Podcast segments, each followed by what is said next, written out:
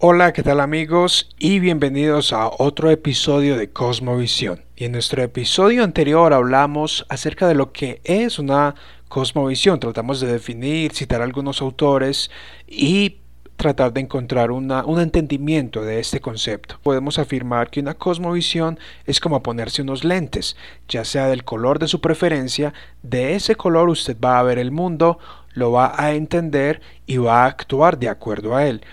De otras palabras, podríamos definir que una cosmovisión es un conjunto de presuposiciones, de creencias o de asunciones que nosotros tengamos acerca de el mundo. El día de hoy lo que vamos a hacer es mirar algunos aspectos que también componen una cosmovisión y vamos a estar hablando de lo que es el choque de cosmovisiones. Nos vamos a enfocar en cuatro principales, aunque en este episodio es, es, posible que hablemos solo de dos de ellas, vamos a ver cómo nos va con el tiempo, pero vamos a tratar de aplicarlo a nuestra vida, a ver cómo podemos reflexionar y cómo podemos ver algunos ejemplos de ello dentro de la cultura popular.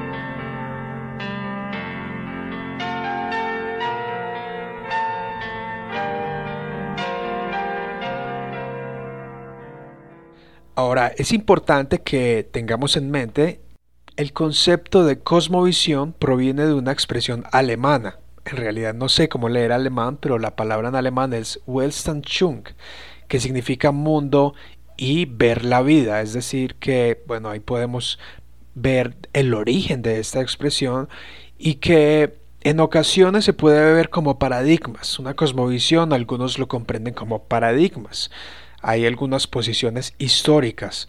Al fin y al cabo, el estudio de cosmovisión es una teoría y existen teorías históricas y teorías clásicas, pero cada una de ellas empaqueta o incluye lo siguiente.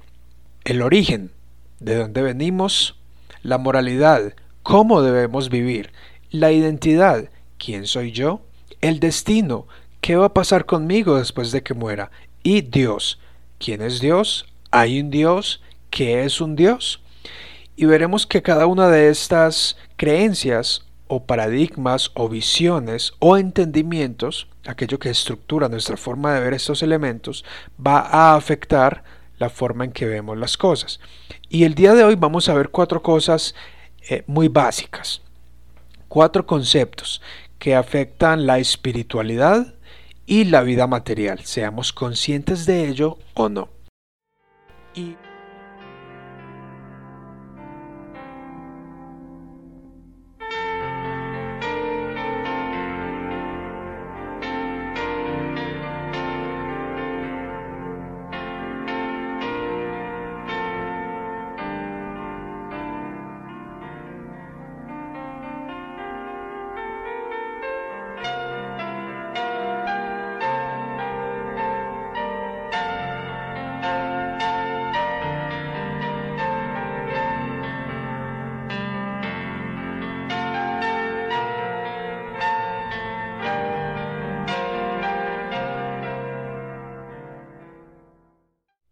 no solo a nivel global, sino a nivel individual. Vivimos en una mezcla de ellos. Podríamos decir que de acuerdo a nuestro estado de ánimo, a veces nos levantamos con una o con otra, a veces tomamos decisiones o vivimos o hacemos nuestro trabajo de acuerdo a una forma de pensar o de otra. Desafortunadamente a veces eso afecta nuestra ética de forma negativa, ya que de acuerdo a nuestra cosmovisión y a nuestra convicción actuamos de acuerdo a ello, ya sea como mejor nos convenga, en ocasiones violando nuestras propias reglas. Es decir, que a veces, aunque tengamos mentalmente una creencia, en nuestro actuar y en nuestro sentir no es igual. Esto es interesante y me gustaría mencionarlo ya que somos seres integrales. Somos seres integrales como lo vamos a ver a continuación. Vamos a escuchar una porción de una reseña que tengo en mi canal de YouTube del libro Cuando ayudar hace daño de los autores Corbett y Fiquer en donde examinan cómo las cosmovisiones en países pobres y en países ricos afectan la pobreza, la riqueza y la reducción de la misma, y también cómo estas mismas cosmovisiones afectan la forma en que se ayuda a otras personas.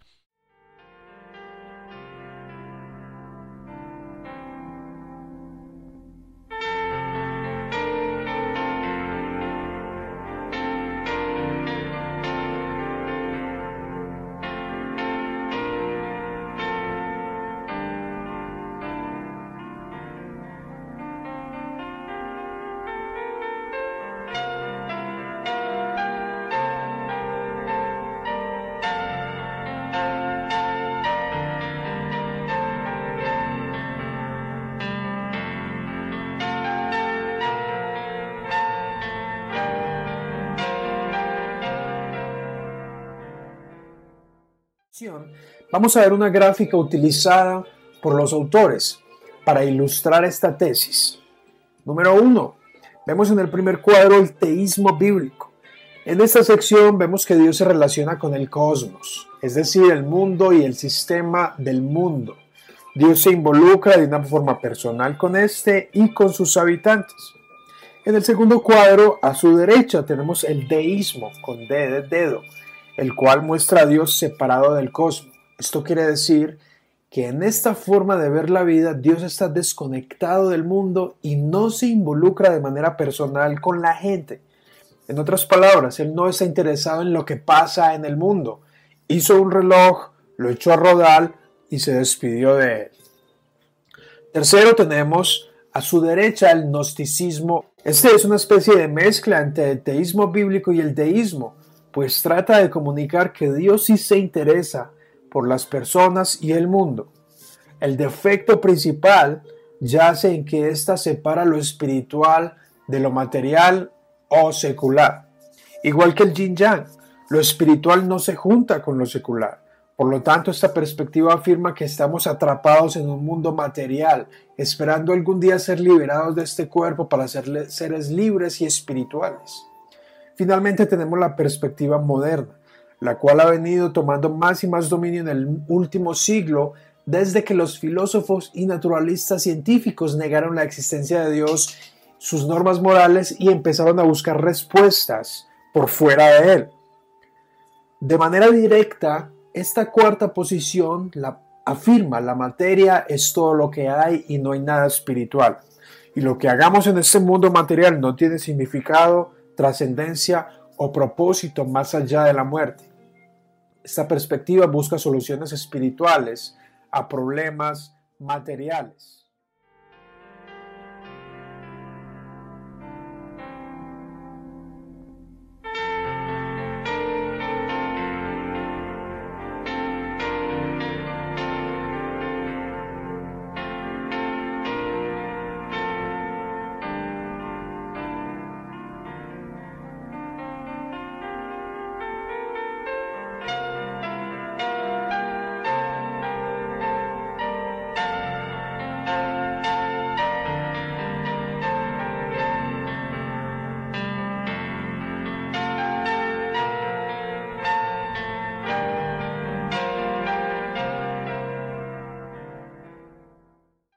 Cosmovisión divina pone al hombre correctamente relacionado con Dios, después correctamente relacionado consigo mismo, entendiendo quién es Él, conociéndose a sí mismo y, cómo Dios lo ha diseñado, después relacionándose correctamente con los demás, comenzando con sus seres, sus ah, vecinos más cercanos y finalmente con el resto de la creación, lo cual involucra su vocación, sus estudios y sus habilidades para hacer algo. Esto está rodeado por un sistema económico, social, religioso y político. Cada una de esas áreas del cosmos es afectada por el Evangelio. El Evangelio de Dios y la Biblia no son un libro espiritual que no se involucra con lo material. Esto es más bien influenciado por culturas orientales y el gnosticismo.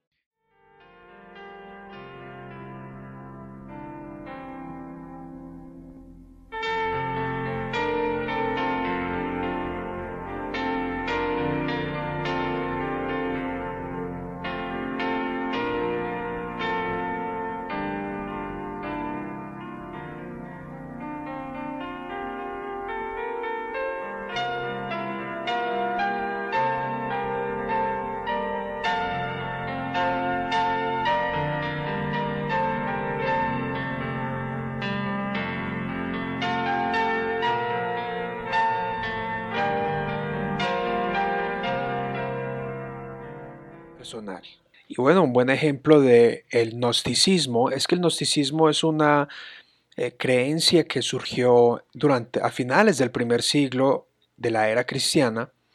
Y de hecho los escritos del evangelista San Juan son escritos que abordan y tratan de defender la creencia en el verbo de Dios, en el Dios hecho hombre, y en la segunda venida de Cristo, la segunda venida corporal de Él y su resurrección, con el fin de refutar las creencias gnósticas. El gnosticismo divide lo material de lo espiritual, es el máximo ejemplo del yin y el yang. Infortunadamente también ha influido mucho en nuestra cultura latinoamericana, en donde nuestro trabajo está desconectado de nuestra espiritualidad. En realidad Dios en el paraíso nos creó como seres espirituales dentro de un mundo secular. Dios creó un mundo material. Pareciera ser obvio, pero vale la pena aclararlo porque esto nos guía a ver nuestro trabajo, nuestro arte, nuestro estudio y todo lo que realicemos, nuestros pensamientos, relaciones, como algo espiritual. Todo es un ejercicio espiritual en donde Dios está conectado o lo espiritual está enlazado con lo material.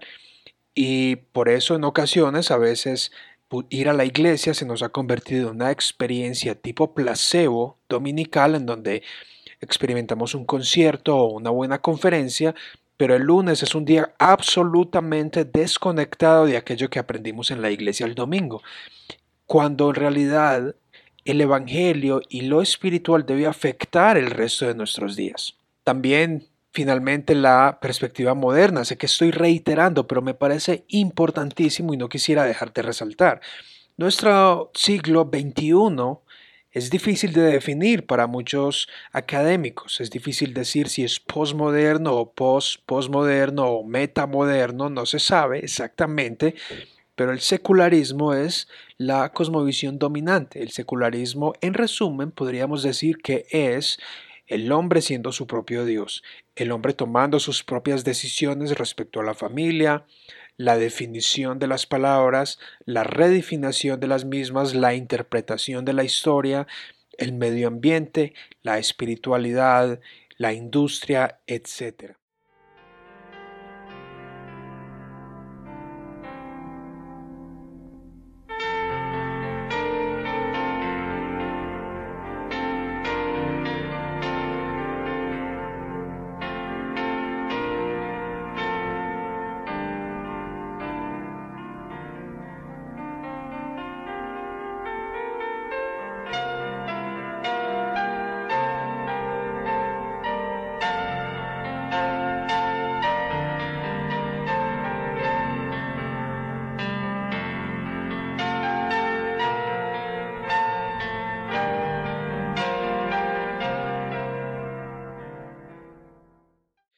somos ateos prácticos, en donde Dios no existe sino en nuestra imaginación o en una religión privada. Pero históricamente, en el caso del cristianismo, la religión nunca ha sido algo privado sino algo público.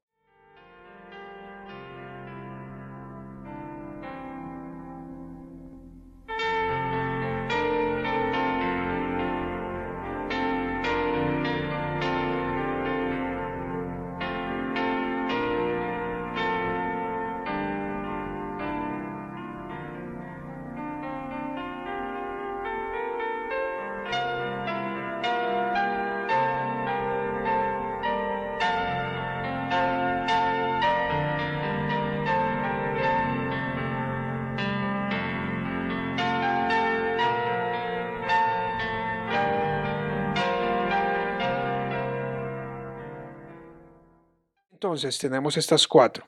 Espero que te haya gustado, espero que te arroje algo de luz. Es un tema muy amplio, esto es solo un abrebocas de las cosas. Quiero mencionar que alguno de los autores que más me ha influido en esto se llama James Shire, el autor del universo de al lado, y por supuesto el autor Francis Schaeffer. Uno de sus mejores libros, de sus clásicos es ¿Cómo viviremos entonces? El, auge y la decadencia de la cultura occidental, una evaluación del arte histórico desde comenzando desde el Imperio Romano. Es un excelente material y espero poder compartirlo si se presenta la oportunidad en próximos episodios. Te invito a pasarte por mi canal de YouTube, voy a dejar los enlaces aquí a este programa Espero que de nuevo pueda ayudarte un poco a definir y a ser un poco consciente de cuál cosmovisión tienes tú, cuál te, te inclina más, a cuál te agrada más, cuál te desagrada más, cuáles son las consecuencias positivas y negativas de la que tienes, crees tener o de la que te gustaría aprender más, cuáles son sus ventajas y desventajas para ti, para tu familia y para nuestra sociedad. Muchas bendiciones y chao, chao.